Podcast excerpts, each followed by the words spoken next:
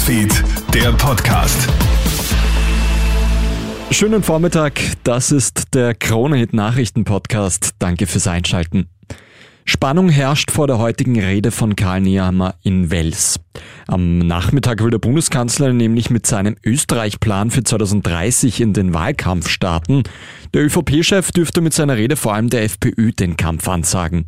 Verlorene Wählerstimmen zurückzugewinnen, das wird aber nicht einfach, sagt Politikberater Thomas Hofer. Man darf nicht vergessen, dass diese Stimmung gegen die Regierung sich ja über Jahre aufgebaut hat. Das jetzt zu glauben, mit einer Rede wegwischen zu können, das wäre naiv. Worum es Nehammer wahrscheinlich geht, ist, dass er weitere Abflüsse verhindert und zweitens versucht, die FPÖ immer mehr auch ins radikale Eck wieder zu drängen. Einige Inhalte von Nehammers Rede sind ja schon im Vorfeld durchgesickert, zum Beispiel die Diskussion ums Binnen-I oder eine geplante Überstundensteuerbefreiung. In Wien, Salzburg und Innsbruck wird heute Abend gegen Rechtsextremismus, Rassismus und Antisemitismus demonstriert. Um 17 Uhr gibt es eine Kundgebung am Innsbrucker Landhausplatz und vor dem Salzburger Hauptbahnhof. Um 18 Uhr soll dann ein Menschenring rund um das Wiener Parlament gebildet werden. Die Veranstalter rechnen mit 5.000 bis 10.000 Teilnehmerinnen und Teilnehmern. Auslöser für die Demos war ja ein rechtsextremistisches Treffen in Deutschland. Dabei wurde über Massendeportationen von Millionen von Menschen gesprochen.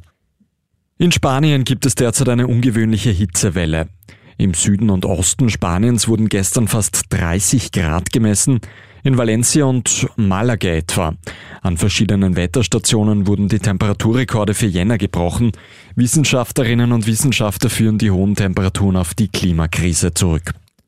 Die österreichischen Speed-Damen wollen heute da anknüpfen, wo sie in Altenmarkt Sauchensee aufgehört haben, nämlich am Podium.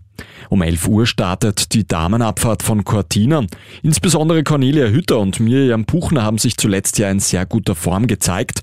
Davon möchte heute das ganze Team profitieren. Gestern hatten die Skiflieger noch Windpech. Heute soll es bei der Skiflug-WM am Kulm aber wirklich auf die 240 Meter runtergehen. Die gestrige Qualifikation wurde ersatzlos gestrichen. Um 14 Uhr geht es dann heute nach zwei Trainings direkt in den ersten Einzelbewerb auf der Bad Mitterndorfer Flugschanze. Einer der ganz großen Favoriten ist Stefan Kraft.